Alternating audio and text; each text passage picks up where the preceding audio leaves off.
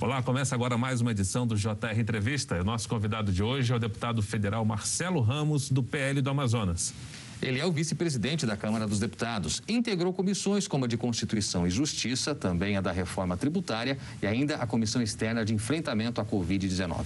Deputado, um prazer recebê-lo. Seja muito bem-vindo ao JR Entrevista. Muito obrigado pela oportunidade de conversar com o Brasil sobre temas atuais que impactam a vida de cada brasileiro, de cada brasileira. A gente começa conversando sobre o IOF, que aumentou para pessoas físicas, também para empresas e que recebeu críticas do senhor em redes sociais, das quais o senhor faz parte. Inclusive, o senhor disse que a Câmara deve deve derrubar essa questão. Como é que o senhor pretende fazer isso eh, e por que a derrubada? Será que é possível? Aumentar o IOF é uma covardia com o povo brasileiro. O IOF é um tributo, é um imposto que pesa, pesa muito duramente no bolso da classe média e dos mais humildes. O IOF é o tributo que incide sobre o empréstimo consignado dos servidores públicos, dos aposentados. É o tributo que incide sobre o financiamento da casa própria é um tributo que incide sobre transações em dólar e que, portanto, encarece o preço dos medicamentos que são vinculados ao dólar e de vários outros produtos que são vinculados ao dólar. Além do mais, o governo vende uma mentira, que é a vinculação do aumento do IOF ao pagamento do Bolsa Família. Característica constitucional dos impostos é que eles não podem ser vinculados. Então, o recurso arrecadado pelo IOF, ele não pode ser vinculado ao pagamento do Bolsa Família. Ele vai para o caixa único do Tesouro. Então, há uma mentira por trás da justificativa do aumento do IOF. Nós vamos apresentar um PDL, um projeto de decreto legislativo, para cancelar, sustar os efeitos do decreto publicado pelo governo federal. Isso é possível do ponto de vista regimental e eu vejo que tem um grande apelo dentro da Câmara dos Deputados diante dos impactos que isso tem na vida e no bolso do povo brasileiro. O senhor acha que falta aí uma articulação maior entre a área econômica do governo e o Congresso Nacional para voltar essas pautas chamadas eh, de sensíveis? Eu, na verdade, eu acho que falta a área econômica do governo conhecer o Brasil e sentir a dor do povo brasileiro.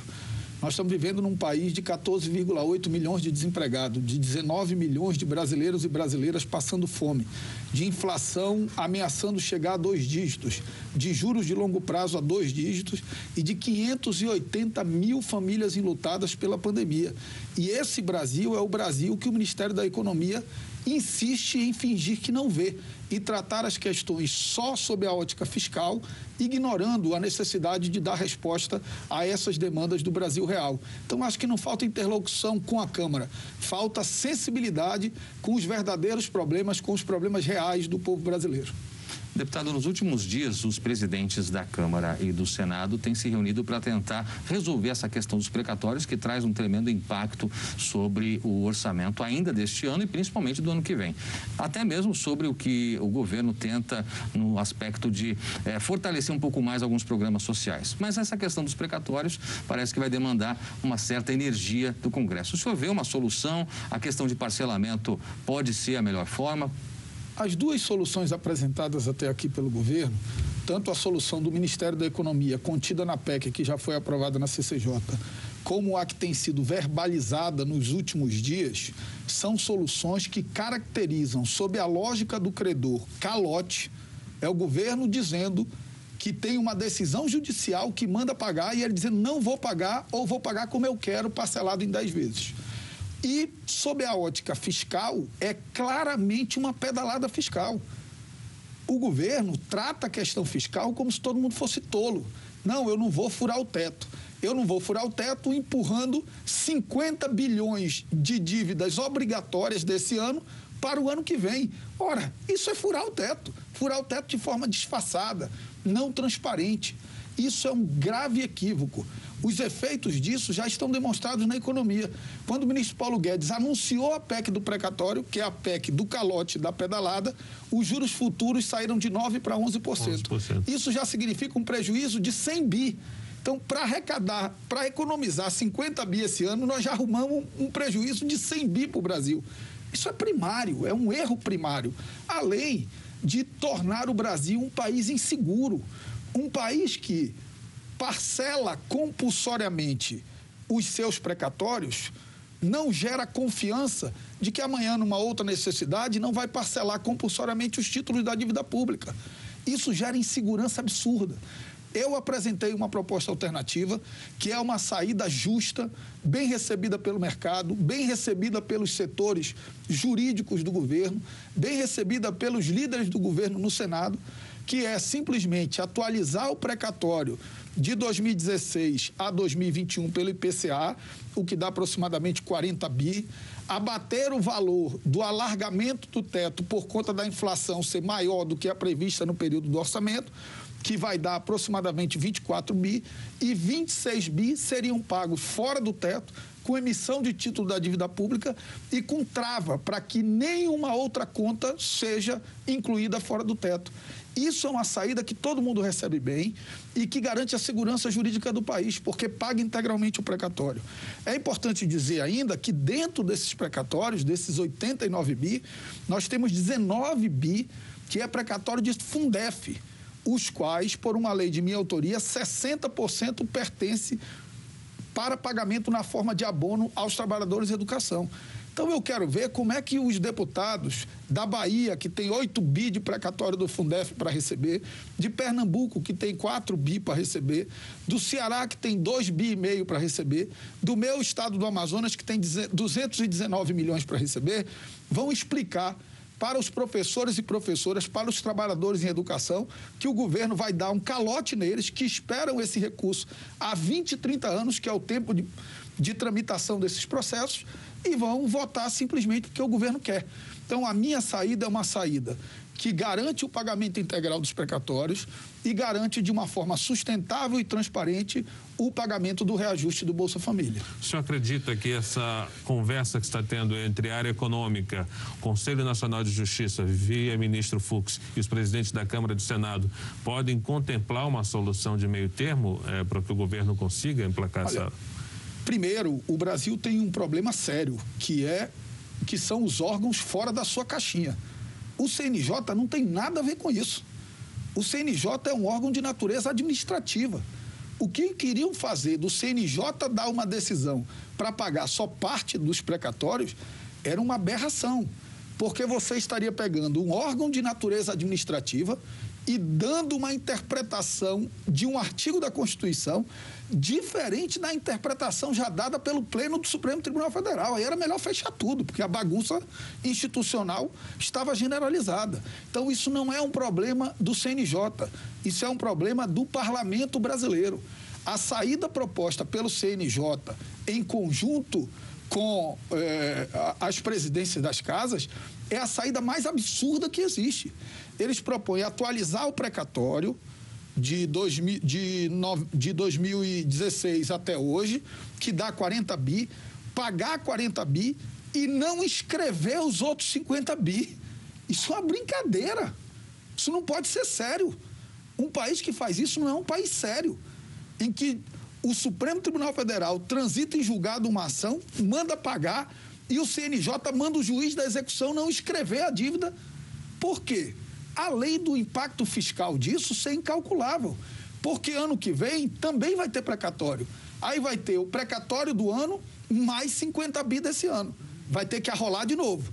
Aí no ano seguinte vai ter o precatório do outro ano mais 100 bi. No ano seguinte, o precatório do outro ano. Isso em 10 anos, segundo os cálculos da instituição fiscal independente do Senado, vai dar trilhão de prejuízo. Então, não pode ser sério uma proposta dessa. O governo precisa pagar integralmente os precatórios e o excedente, que deve ficar por volta de 26 bi, pagar fora do teto de gastos, com trava para que não entre nenhuma outra despesa.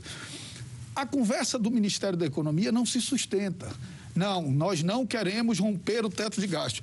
Ora, não quer romper o teto de gastos, passando 50 bi da dívida desse ano para o ano seguinte, isso é romper o teto de gastos e rompeu o teto de gastos com uma pedalada fiscal. Lembrando que pedalada fiscal hoje é crime, que inclusive já foi motivo de impeachment de um presidente da República. Querem colocar isso na Constituição. É uma aberração que nós não podemos compactuar. Nós lembramos que você pode assistir ao JR Entrevista na Record News às 10h40 da noite, no portal R7, no Play Plus, no Jornal da Record, no JR 24 horas à meia-noite e meia e também nas nossas redes sociais. Muito bem, Fara. Deputado, a gente sabe que o senhor é o vice-presidente da Frente Parlamentar pela desoneração da folha de pagamentos. Queria saber como é que estão os trabalhos e qual a importância né, da, da aprovação desse projeto de um modo mais direto para manutenção e geração de futuros empregos também. O projeto de lei que prorroga a desoneração dos 17 setores da economia que mais empregam, de autoria do deputado Efraim, foi aprovado com o relatório do deputado Jerônimo Guerner, lá do Rio Grande do Sul. Eu apresentei um requerimento de urgência nós conseguimos, com muita dificuldade, mas conseguimos a assinatura necessária para a tramitação do, do, regime de urgência. Esse regime de urgência já entrou na pauta. Há uma resistência do presidente de pautar essa matéria, mas nós temos procurado sensibilizá-lo, no sentido de que nós vivemos num país, como eu disse anteriormente, de 14,8 milhões de desempregados. Você onerar a folha de pagamento significa você aumentar esse número de 14,8 milhões de desempregados, porque as empresas vão demitir se você retomar a carga tributária integral sobre esses setores que mais empregam na economia. E essa é o tipo da conta burra. Porque, como as pessoas vão demitir, ainda que com alíquota maior, a receita não será a anteriormente prevista, porque incidirá sobre menos trabalhadores. E as demandas sociais de um trabalhador desempregado são muito maiores do que a de um trabalhador empregado. Então, é uma conta burra. O governo passará a arrecadar menos do que espera e passará a gastar mais porque terá que atender demandas de novos desempregados. Gente que vai receber auxílio-desemprego, que quando acabar o auxílio-desemprego vai ter que ir para o Bolsa Família. Então, isso é uma medida absolutamente insustentável. Isso é estrutural no sistema tributário brasileiro, que é a sobretaxação de consumo e folha de pagamento. Se nós não acabarmos com isso, se nós não reduzirmos a taxação sobre o consumo e sobre a folha de pagamento, nós vamos continuar com um sistema tributário que desestimula a atividade produtiva, desestimula o emprego e, acima de tudo, desestimula o consumo e faz com que os mais pobres comprometam mais da sua renda com pagamento de tributo do que os mais ricos. É isso que nós precisamos enfrentar numa verdadeira reforma tributária. Deputado, o senhor votou a favor da quarentena de quatro anos para juízes, integrantes do Ministério Público, policiais e militares que pretendem se candidatar. Qual é a, a justificativa? Veja só, quem julga, quem denuncia e quem prende tem mecanismos de proteção para que possa exercer a atividade de julgar, de denunciar e de prender com liberdade. Inamovibilidade, direito de portar uma arma, decidir sobre a liberdade ou não de uma pessoa, decidir sobre uma ação de improbidade contra alguém ou não. São esses os poderes que estão postos sobre juízes, promotores e policiais. E para isso eles têm uma série de proteção. Ao tempo que eles têm uma série de proteção, eles precisam ter travas para que esses poderes sejam exercidos em nome da lei, em nome dos valores do Estado e não em nome de objetivos eleitorais. E é simplesmente estabelecer essa trava. Lembrando que a lei é absolutamente racional e ponderada. Ela estabeleceu seis meses para a eleição de 2022. Seis meses é apenas colocar os policiais na regra dos restantes dos servidores públicos, que já tem que cumprir seis meses. Seis meses em 2024 e quatro anos só a partir de 2026. Então é algo que tem absoluta previsibilidade e que objetiva descontaminar o exercício da atividade policial, judicial e de Ministério Público do interesse político eleitoral que legitimamente alguns que participam dessas carreiras exercem. Mas quem quer fazer política tem que sair da polícia, do judiciário do Ministério Público. Não pode fazer política utilizando o poder de prender, de condenar ou de denunciar. Deputado, o senhor citou há pouco a, a, questão da reforma tributária e a gente sabe que ela precisou ser fatiada para que alguma coisa conseguisse ser aprovada. O que foi aprovado até agora foi uma mini reforma, digamos assim, do imposto de renda. Como o senhor avalia, em primeiro lugar, esse texto e qual seria a reforma ideal em termos de simplificação, talvez, de tributo? Como é que o senhor enxerga isso para o país? Eu penso que a reforma ideal, ela deveria ter dois objetivos diminuir a complexidade do sistema tributário nacional, que é dos mais complexos do mundo, e diminuindo a complexidade, você diminuiria as obrigações acessórias e o contencioso. E, por outro lado, e talvez o principal, diminuir a regressividade do sistema. O nosso sistema ele é muito regressivo porque ele sobretaxa o consumo e subtaxa a renda e a propriedade. E aí você faz com que os mais pobres comprometam mais da sua renda com o pagamento de tributos do que os mais ricos. Então, uma reforma justa seria uma reforma que simplificasse e que fizesse uma transição da tributação sobre o consumo para a tributação sobre a renda e sobre a propriedade. Porque externalidade de riqueza não é o que você paga de imposto no quilo de arroz, é o que você paga de imposto na sua renda e nas propriedades que você, que você tem. O governo nunca conseguiu fazer uma proposta sobre isso. E aí faz um improviso absoluto que tem tido um efeito muito ruim na economia. A reforma do imposto de renda é uma reforma que interessa a apenas 16% dos brasileiros, porque 84% dos brasileiros adultos não pagam imposto de renda porque recebem menos de R$ 1.900. Para esse cidadão, não importa o que muda no imposto de renda. Para esse cidadão, que importa é o ICMS no arroz, no feijão, no macarrão, no gás de cozinha, é o IPI na geladeira, no fogão, é o ISS na tarifa de transporte coletivo. Então, são esses tributos que nós precisamos reordenar, simplificar. Então, infelizmente, o caminho que o governo escolheu é um caminho muito ruim e que trará muitos prejuízos ao povo brasileiro. Muito obrigado, deputado. O JR Entrevista vai agora a um rápido intervalo e na volta a gente vai conversar sobre o ambiente entre os três poderes nesse momento, depois, é claro, dos atos de 7 de setembro. Não saia daí, a gente volta já já. Estamos de volta com o JR Entrevista. Hoje nós conversamos com o vice-presidente da Câmara dos Deputados, Marcelo Ramos, do PL do Amazonas. Deputado, outra pauta polêmica é a reforma administrativa. E um dos pontos mais discutidos é justamente a estabilidade dos servidores. Como é que o senhor vê esse ponto especificamente? O senhor acha que vai dar muita polêmica ainda ou é possível chegar a um consenso?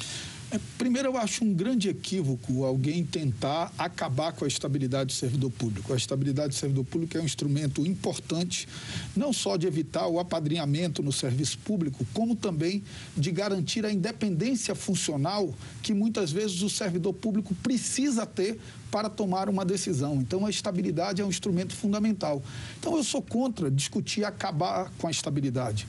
O que, que eu acho? Nós precisamos ter mecanismos de avaliação de desempenho com critérios claros vinculados a um caderno de encargos dos governos. Então, os governos têm metas, dentro dessas metas, cada servidor tem as suas metas a serem cumpridas, e o descumprimento reiterado dessas metas pode dar aso a uma demissão por justa causa, porque a estabilidade já não é absoluta. Quem é condenado em processo criminal transitado em julgado pode ser demitido. Quem tem mais de 30 dias de falta ininterruptas pode ser demitido. Então você criaria um outro mecanismo de demissão decorrente do baixo rendimento, para que você estimule o servidor a prestar um serviço de qualidade. Nós não podemos criminalizar o servidor como se todos não prestassem fosse ineficiente, mas também não podemos idealizar os servidores como se todos fossem ótimos. Nós temos que ter mecanismos de avaliação, como tem a iniciativa privada. Eu acho que esse seria o melhor caminho caminho. O fato é que, até aqui, o que se fala de texto da reforma administrativa tem agradado tanto, tem desagradado tanto os servidores como os que defendiam a tese da reforma. Então, nós estamos muito longe de construir um texto que seja possível de alcançar os 308 votos necessários para aprovação. Agora, deputado, depois das manifestações que o Brasil vivenciou no 7 de setembro pró-governo, a gente sabe que houve uma tensão entre os poderes, principalmente entre executivo e judiciário. O presidente Jair Bolsonaro, na ocasião, chegou a emitir uma nota em que pedia desculpas por algumas colocações, algumas críticas que fez diretamente ao Supremo. Como é que o senhor vê hoje esse ambiente? Essa nota do presidente Bolsonaro, costurada pelo ex-presidente Michel Temer, trouxe um pouco de paz entre os poderes ou a gente vive uma tensão ainda? O presidente Bolsonaro ele vive de tentativa e erro, né? Ele testa os limites até onde ele pode ir. E no dia 7 ele testou como nunca. O que, que ele percebeu? Que sob a lógica autoritária, ele não recebeu sustentação dos militares e colocou muita gente na rua, mas não gente suficiente para sustentar um golpe de Estado, uma saída fora da democracia. Sob o ponto de vista democrático, ele explodiu todas as pontes com os poderes e com todo o campo democrático do país. Então, na minha opinião, ele faz um recuo tático.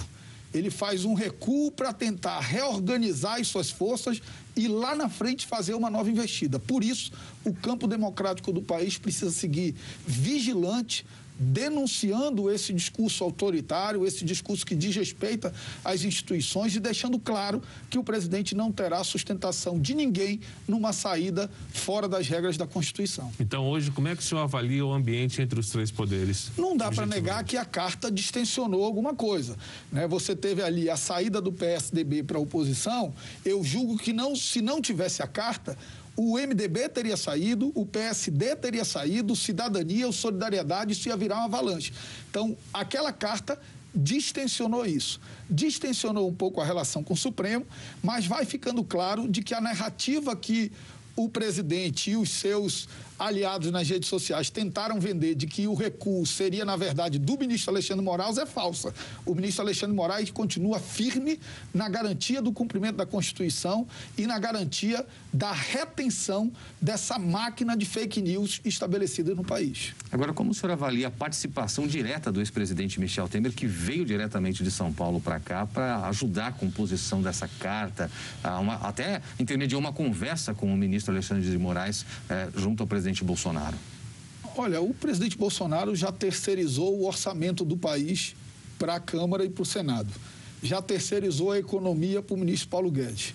Já terceirizou a política para o ministro Ciro Nogueira. E agora terceirizou o governo para o ex-presidente Michel Temer. Que bom que o presidente veio e distensionou um pouco o clima, porque isso acalma um pouco o país que está muito sofrido por uma série de problemas sociais que o presidente Bolsonaro não consegue dar resposta. Eu acho que o mais importante que a gente tem que cobrar do presidente é que ele precisa falar sobre inflação, sobre juros, sobre desemprego, sobre fome, que são os temas que importam para o Brasil real.